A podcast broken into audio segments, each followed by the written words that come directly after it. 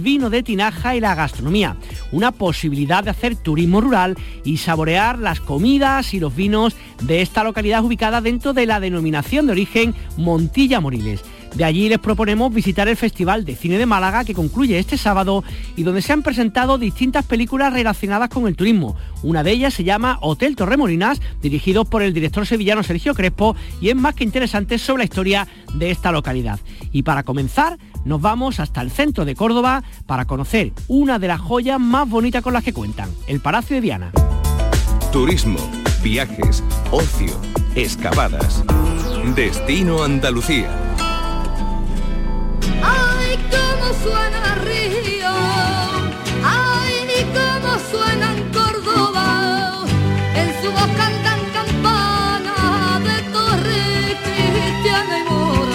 Aunque por fuera pueda parecer algo austero, el Palacio de Viana alberga la casa señorial más importante y mejor conservada de Córdoba y una de las principales de España. Abierto como monumento al público desde hace más de 40 años, aglutina en un solo lugar la mayor concentración de patios de la ciudad y una casa-palacio llena de muebles, obras de arte, patrimonio e historia reunidos a lo largo de nada más y nada menos que cinco siglos.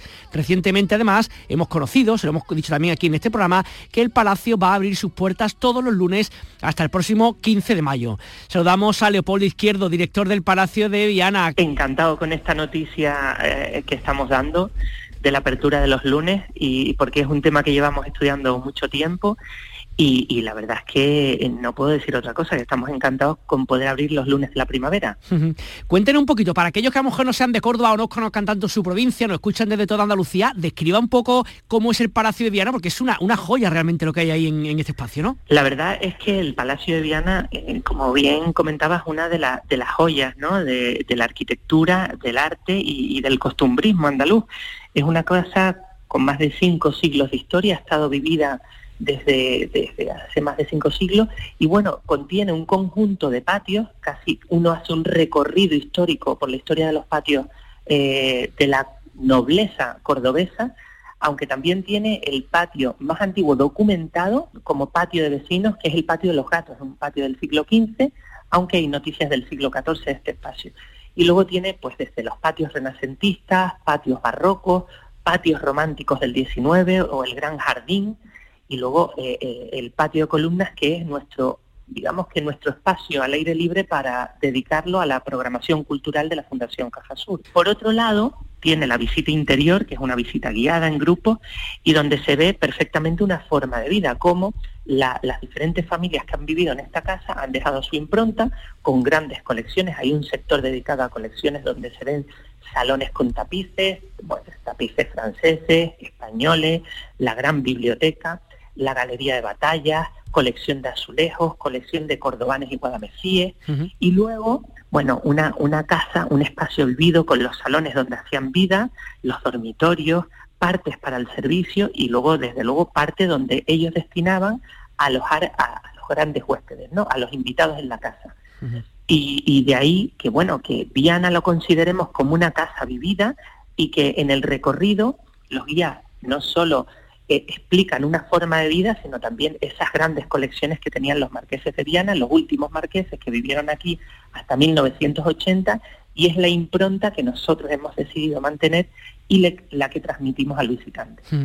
Que estoy pensando que lógicamente en la época ¿no? de, primavera, por razones obvias, ¿no? Y como es Córdoba, ¿no? Con, con los patios, pues, imagino que es cuando las visitas se multiplican, pero entendemos que es un espacio que está abierto todo el año, que se visita todo el año, ¿no? Efectivamente, el Palacio de Viana se visita durante todo el año, durante los 12 meses, eh, y bueno, eh, evidentemente la primavera en- en Andalucía es fantástica y como no, un- los patios de Córdoba en un recinto como este con 12 patios y un jardín, evidentemente la primavera es el momento álgido, pero, pero tengo que decir que el otoño cada vez más se ha ido convirtiendo, posiblemente por este efecto ¿no? del cambio climático, en una segunda primavera. Y así que también en otoño es un momento estupendo para disfrutar los patios, o luego la umbría ¿no? y el frescor que ofrecen en invierno, yo creo que también le dan un carácter muy diferente y muy apetecible ¿eh? para, para disfrutarlos en invierno.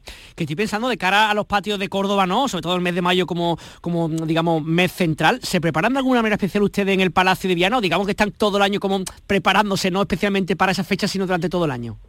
Eh, bueno, no, en Viana, en Viana la verdad es que nos preparamos durante todo el año para que el, usuario, el visitante que llega hasta el Palacio de Viana pueda visitar los patios, no solo los patios, tengo que hablar del interior también, hay un equipo de conservación y restauración eh, y mantenimiento ¿no? que, tiene al día las estancias interiores, pero evidentemente en jardinería hay un, hay un trabajo y un esfuerzo continuo para que los patios luzcan ¿no? Eh, su mejor cara durante todo el año, incluso en verano, que es una época quizás para nosotros la más complicada a nivel botánico, pero bueno, todos los patios, tengo que comentar que todos los patios hay un estudio eh, de, botánica donde cada una de las especies que hay eh, en los patios está recogida y catalogada. Entonces las mantenemos, evidentemente hay flores de temporada que únicamente se ven en el momento donde se da esa flor y en algunos casos en primavera, otros en verano, otros en otoño. Por eso los patios van cambiando y evidentemente Mm, como espacios vivos, pues tienen eh, un, carácter y matices totalmente diferentes a lo largo del año. Por eso yo aprovecho e invito a que puedan disfrutarlo en todas las épocas, porque es cierto que cambian mucho y cada época tiene un carácter muy, muy, muy especial. Y decíamos que además ahora durante este mm, final de invierno, principio primavera, también los lunes, ¿no? Sí, Empezamos con, precisamente con el puente de Andalucía, abrir los lunes y estaremos abiertos eh, hasta el mes de mayo, aprovechando toda la primavera, eh, porque entendemos que es el momento, eh, como decía, álgido en cuanto a floración, pero también porque es el momento especial, ¿no? Mayo, mayo y Córdoba, mayo es el mes por excelencia en Córdoba, así que estaremos abiertos hasta el lunes 15 de mayo, que termina, el, el, día 21 terminan los patios y estaremos abiertos hasta ese momento. Luego ya entramos en la, en la Feria de Córdoba, así que los lunes abriremos hasta eh, mitad del mes de mayo. Eh, ha hecho usted referencia también, Leopoldo, antes a la programación cultural que hay en el Palacio de Viana. ¿Qué, ¿Qué, nos puede contar, grosso modo, de cuáles son las actividades que habitualmente se celebran allí? Bueno, todavía este año no, no, no puedo adelantarme porque no, no hemos cerrado agenda y demás, pero, pero bueno, habitualmente siempre tenemos ciclos, tenemos ciclos de teatro, tenemos música, la eh, música del mundo, ¿no? Eh, durante el verano, en julio generalmente es el teatro, en agosto esas músicas del mundo, en septiembre son las noches eclécticas, eh, que es para un perfil más joven, y bueno, y en invierno luego tenemos programación infantil, zambombás y demás, y, bueno, a lo largo del año tenemos también una serie de conciertos que vamos intercalando en el Palacio de Viana y, que bueno, poco a poco se han ido convirtiendo en uno de los referentes, ¿no? Como contenedor cultural en la ciudad. Así que, pero aún no hemos presentado la programación y por eso no quiero adelantarme en ese sentido, porque está todavía sin, afinar del todo. Totalmente, cuando sea el momento lo, lo comentaremos. Pues Leopoldo, Leopoldo Izquierdo, director del Palacio de Viana, muchísimas gracias por acercarnos a toda Andalucía, este rincón tan bonito que tenéis en Córdoba, que un patrimonio, digamos, del que hay que sentirse más que orgulloso. Un saludo y que tenga usted muy buen día. Gracias a vosotros. Destino Andalucía con Eduardo Ramos, Radio Andalucía Información y Canal Sur Radio. Esto era un lujo, aquí no venía, no podía entrar nadie con pantalones americanos. Ni... Trevor Howard, Marlon Brando, Brigitte Bardot, John Lennon, el rey Faisal, Elizabeth Taylor, Perón. Ahí le bailé yo a Perón y cuando me vio de bailar, pues se enamoró de mí. Desde el viernes pasado y hasta este sábado se está celebrando el Festival de Cine de Málaga. Más de 200 películas se están proyectando en las distintas secciones y el mundo del turismo también aparece reflejada en alguna de ellas. Les vamos a hablar los próximos minutos de una de las cintas que se ha presentado en este festival malagueño, Hotel Torremolinos, dirigida por el director sevillano Sergio Crespo. Sergio, ¿qué tal? Muy buenas. Hola, ¿qué tal? Oye, cuéntanos un poquito. Hotel Torremolinos es, una, es un documental por una parte, pero es un documental ficcionado. ¿Qué se va a encontrar la gente que vaya a ver esta, esta película, tu trabajo? Pues mira, em, Hotel Torremolinos mezcla ficción y documental y em, lo que se va a encontrar es una reflexión, una historia que trata de poner en valor eh, lo que fue Torremolinos, el nacimiento de, Torremolinos, que es un poco también el nacimiento de la Costa del Sol. Em, y eso es lo que se va a encontrar, una historia de personajes eh, que si tú los ves por la calle en Torremolinos, probablemente no, repares en ellos, pero que ellos son realmente los que vivieron esa época y los que nos van a contar eh, cómo un pueblo de pescadores eh, muy pequeñito, que pertenecía en ese momento al municipio de Málaga, pasó a convertirse en el centro del turismo internacional y el centro del glamour en los años 60.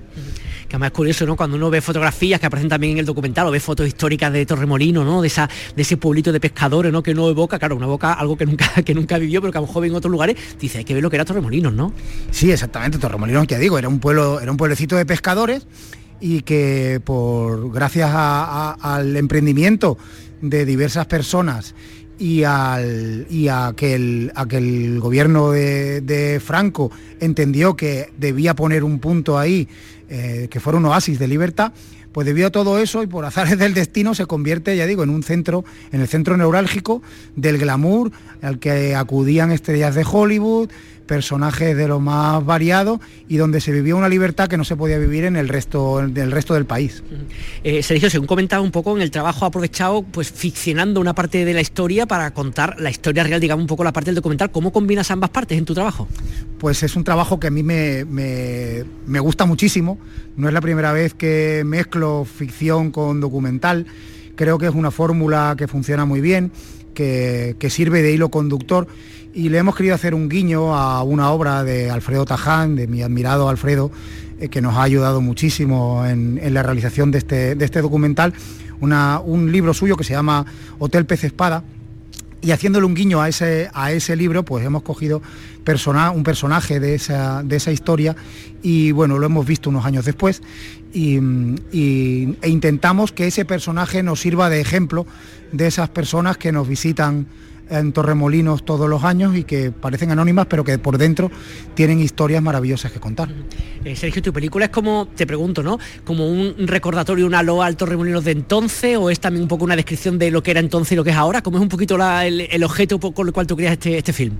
Bueno, yo quiero, quiero que la gente vea el Torremolinos que hay que hay debajo de la capa que vemos ahora. Para mí, yo, yo creo que Torremolinos es como, como una cebolla que tiene diferentes capas.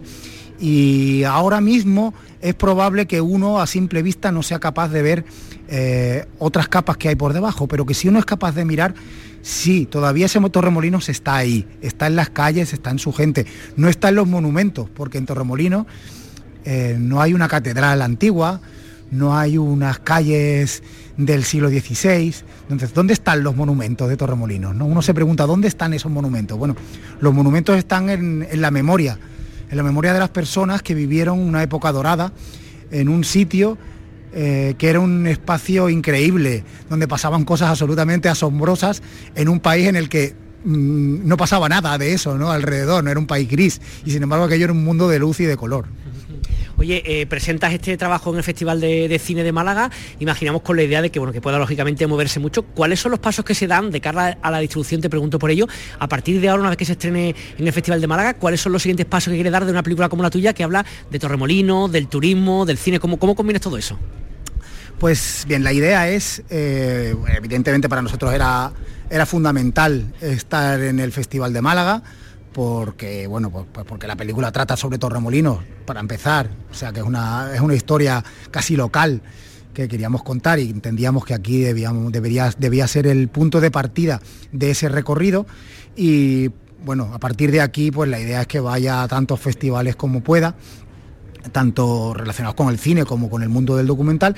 Y para nosotros también es muy importante ir a los festivales relacionados con el mundo del turismo esta película es una película que tiene muchísimo que ver con el turismo porque habla de eso, habla del nacimiento del turismo en España y en la Costa del Sol y que es un modelo de éxito, que es un modelo que han seguido otros territorios, otros sitios y eso lo entendemos que eso es bueno que se conozca y que además puede servir también de reclamo para, para, atraer nuevos visitantes que quieran buscar aquel viejo glamour. Entonces, bueno, pues la historia, la idea es que vaya a esos festivales de turismo y con posterioridad a ese recorrido por festivales ya irá a estrenar a, salas. Mm. Eso iba a preguntarte, yo no sé para, ti qué resulta más difícil, si un poco el, generar un poco la idea, el buscar los fondos para la grabación, grabarla o la promoción que en el punto entiendo que te encuentras ahora. Pues mira, te cuento un, te cuento un pequeño secreto de cómo surge esta historia y que yo creo que es lo más difícil. Lo más difícil para mí es la chispa, que surja la chispa. La chispa de, de Hotel Torremolino surge en el Hotel Pez Espada, al que voy un día eh, a una convención. Bueno, cuando entré en el hotel me quedé absolutamente maravillado de cómo es por dentro, del mm, el glamour que destila, los muebles, absolutamente todo es maravilloso en ese hotel. Y tuve que volver al hotel un montón de veces. Y a raíz de ahí empecé a preguntar a la gente del hotel por, pues, por qué esas fotos de esos actores y esas actrices, esas firmas de, de jeques, de personalidades de todo el mundo. Y entonces empezaron a contarme la historia del hotel, que venía un poco a ser el arranque de la historia de, de Torremolino. Oye, pues Sergio Crespo, director de este documental de Hotel Torremolino, gracias por estar con nosotros y muchísimo éxito para tu trabajo. Muchísimas gracias a vosotros. Todo es una locura.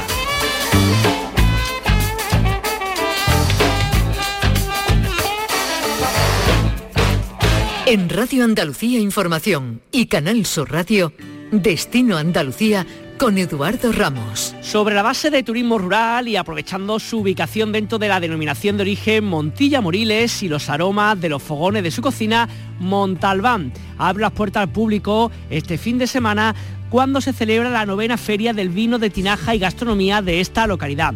El alcalde de Montalbán es Miguel Rúa, que tenemos al teléfono. Miguel, ¿qué tal? Muy buenas. Hola, buenas tardes, ¿qué tal? Gracias por estar con nosotros. En un ratito se inauguran esta, esta novena edición de, de esta feria del vino tinaja y gastronomía. ¿Qué se va a encontrar la gente que ya está por ahí o que vaya el fin de semana? Pues se va a encontrar un pueblo abierto de par en par a, a disfrutar, a ofrecer lo mejor de, de la campiña sur cordobesa y, y de lo bueno lo mejor es disfrutar de, de los caldos Montilla Moriles, disfrutar de una gastronomía auténtica y autóctona en un pueblo blanco de la campiña como es Montalbán y sobre todo en un marco incomparable, un marco que ha crecido eh, porque se lo ha ganado a pulso, que es nuestra feria del vino de Tinaja y gastronomía de Montalbán, que año tras año pues viene demostrando que, que ni pandemia ni nada puede con nosotros, sino que una buena organización y mucha hospitalidad y mucha dedicación pues nos está haciendo crecer y coger el cariño de miles de, de visitantes. Mm. Además, según vemos en la caseta, ¿no? Va a haber un pues un nutrido surtido, ¿no? De stand con bodegas, con lagares, con restauración, un poco para conocer todo lo bueno de lo gastronómico que hay en la zona, ¿no? Eh, efectivamente, tenemos 35 stands, o sea, estamos a, a un nivel como puede ser una, una cata del vino de, de Córdoba, que tiene ya una larga tradición. Eh, pues Montalbán tiene 35 stands, donde habrá 15 bodegas y lagares de toda la denominación de origen Montilla Moriles, eh, 8 restaurantes con algunos re- algunos stands más de, de embutido y quesería, y tenemos también lo que es la repostería la rica repostería que se produce en Montalbán, eh, obradores de tercera generación, que también para la hora del café y los postres, pues también tendrán su, su hueco. O sea, no falta de nada, no va a faltar de nada en, esta, en este recinto ferial. Miguel, para aquellos que no los conozcan, ¿qué es eso del vino de tinaja? ¿Cuáles son las particularidades o la, o la especifica- la especificidad de este, de este vino? Pues el vino de tinaja es el primer vino joven del año. Es el vino que precisamente fermenta en, en la, en la tinaja, los primeros caldos los primeros caldos que, que llegan de la cosecha y es el vino joven, el vino antes de entrar en el proceso en, en barrica, en tonel, puede ser el vino frutado, el vino con toda la esencia de su primera evolución, que es el que llega en boca y para disfrute de, de todas las edades, que es el triunfo de, de este Además veo también en la agenda amplia para este sábado este domingo, va a haber cante, va a haber festival de arte ecuestre, va a haber ruta de senderismo, hay para todos los gustos, ¿no? Y para todas las edades y para, para todas las condiciones, ¿no? Hay para todo. Además hay una excelente zona de, de ludoteca para las familias que quieran venir a acompañar a sus peques, para que nadie se sienta incómodo y va a haber un servicio de ludoteca excelente. Pues nada, Miguel Rú, alcalde de Montalbán, muchas gracias por atendernos y que disfrutéis mucho de este fin de semana en la localidad en esta novena feria del vino de Tinaja. Un saludo muy grande. Muchas gracias. Descubre tu tierra. Ven con Canal Sur Radio. Destino Andalucía. Les hablamos del entorno del castillo de la Duquesa, un yacimiento que se encuentra en la localidad malagueña de Manilva y cuyo ayuntamiento acaba pues de recepcionarlo tras los trabajos de puesta en valor, lo que permitirá convertir a este espacio en un nuevo punto de interés turístico y visitable, bien de interés cultural de origen romano y que según dicen los que saben data del siglo II al siglo V de nuestra era y que se encuentran además una fábrica de salazón y de garum. El yacimiento puede ser sin duda un nuevo punto de interés turístico. Saludamos a Alba Jiménez, concejala de Cultura del Ayuntamiento de Manilva. Alba, ¿qué tal? Muy buenas tardes. Muy buenas tardes. Bueno, cuéntanos en primer lugar, ¿qué es el castillo de la Duquesa y todo el yacimiento que hay en este entorno? ¿Cómo podemos describirlo? Para empezar, que nada más entrar, eh, porque Manilva está compuesta por varios núcleos de población, entre ellos está el, castillo de la Duquesa, un entorno pues que al final y a día de hoy es un entorno pues un barrio de pescadores que ha ido creciendo poco a poco pero sigue manteniendo un encanto inigualable. Y ahí es donde encontramos el castillo de la Duquesa y todo el entorno de, este gran yacimiento arqueológico que sin duda alguna eh, es uno de los más importantes que tenemos en Andalucía y, también a nivel de España por, por eh, datar de los siglos que, que has comentado, desde el siglo I o II hasta el V, y, y por todo lo que en él eh, podemos, podemos encontrar. Oye, Alba, por lo que sabéis un poco los estudios que se hayan hecho sobre este tema, siglo I, siglo II, origen romano, ¿qué es lo que había entonces? ¿Qué, qué, qué tipo de asentamiento, qué tipo de actividad se desarrollaba ahí? Pues eh, era una actividad eh, industrial, una zona en la que, bueno, podemos diferenciar eh, varias zonas. Ahora mismo la que acabamos de, de finalizar eh, es una zona en la que podemos encontrar, pues, un área industrial también una zona de pues que se, mm, se piensa que era un depósito que distribuía agua y abastecía de agua al resto de pues de todo lo que era esa villa romana y también conectaba eh, uno, a través de unos conductos con unas zonas de termas que se sitúa en uno de los laterales del castillo, que esa todavía no está puesta en valor, pero queremos hacerlo porque es mm, una zona muy bonita y otra de, la, de las más importantes que tenemos en, en, en, nuestra zona y aparte también pues una zona residencial donde mm, vivía el propietario de la villa, uh -huh. también eh, los trabajadores y bueno, como he dicho, pues unos varios edificios dedicados a la elaboración de distintos productos como eh, cerámica, también el vino, eh, los salazones que son muy muy importantes y muy conocidos eh, sobre todo pues en, en, el castillo. Estaba estoy pensando, hace poco también se inauguraba en el Rincón de la Victoria, ¿no? Villa Antiopa, que también es un poco de esta misma época, de la época romana, con, con el Salazón, con el Garún como gran protagonista. Imagino que esa parte industrial también se hacía ahí en Manilva, ¿no? Claro, sí, sí, sí. Eso también, también se hacía aquí, siguió durante eh, mucho más tiempo utilizándose esos, esos salazones y, y de hecho pues es otra de las zonas que al igual que las termas, pues que queremos que, que se pongan en valor y que se haga visitable a, todas esas personas que, que, que, vengan de turismo y hagan turismo en nuestra, en nuestra localidad. Oye, para aquellas personas que nos estén escuchando de, de, Málaga o de cualquier otro punto de Andalucía o del resto de España o incluso del mundo por, por internet, ¿no? Que pueden escucharnos también. Claro. Eh, cuéntanos un poquito, se, la idea un poco es que haya, se organicen las primeras visitas guiadas dentro de cuánto tiempo y un poco qué es lo que se va a poder visitar ya, qué se va a poder ver ya exactamente. ¿Alba? Pues ahora mismo ya como he comentado, eh, bueno, pues el fin de obra eh, lo hemos realizado.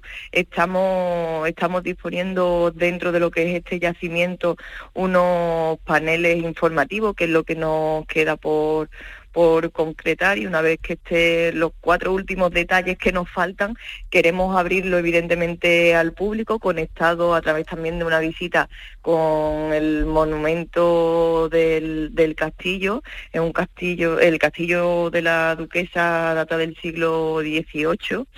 Eh, y tampoco se lo pueden perder porque entras ahí y entrar eh, en una época totalmente diferente, está muy bien conservado y entonces lo que pretendemos es poner en valor tanto el castillo, en el que ya tenemos eh, pues un museo arqueológico, también eh, hacemos diferentes exposiciones y conectarlo con este yacimiento en el que estamos trabajando para que sea visitable lo más pronto posible. Además imagino que entornos como esto también rompen un poco la, estacion- la estacionalidad muchas veces del turismo, ¿no? Que solamente se visita en verano, ¿no? Los meses más fuertes, con lo cual en el momento que esto se, sea una realidad, claro, es una cosa visitable en cualquier momento del año, ¿no?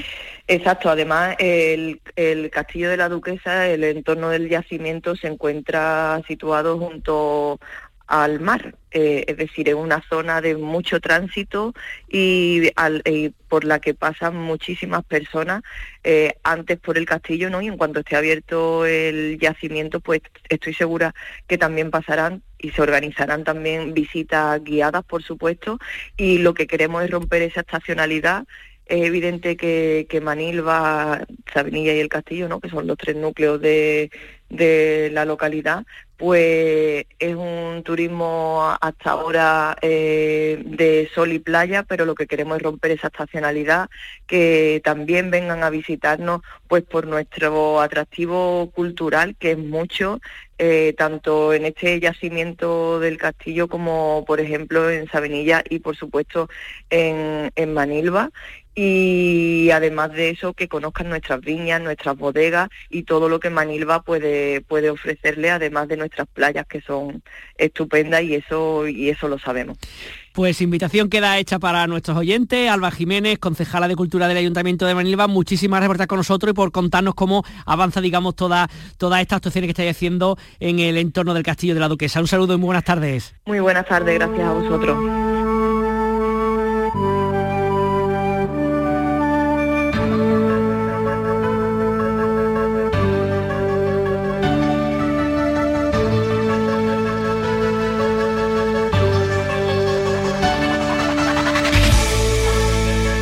Fernando Ariza, director de local de ensayo, programa musical de pop rock que emite Canal Fiesta Radio, nos trae cada semana una propuesta musical para escuchar y para ver estos días. ¿Qué nos trae? Muy buena, Fernando. Hola Edu, este sábado hay una enorme oportunidad para hacer turismo musical.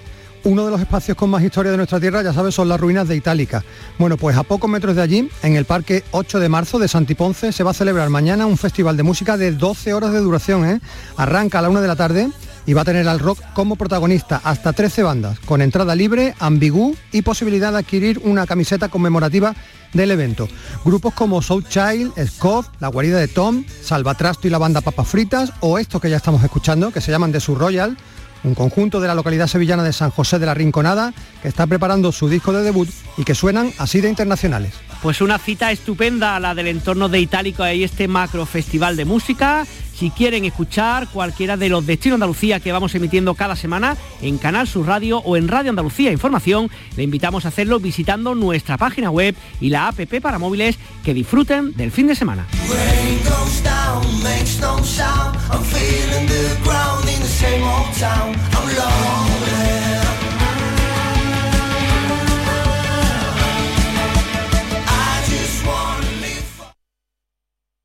Sevilla. Canal Sur Radio. Cabaret Festival Latino llega al centro hípico de Mairena del Aljarafe con Quevedo el 2 de septiembre. Bad Gyal el 8 de septiembre. Y Tini el 14 de septiembre.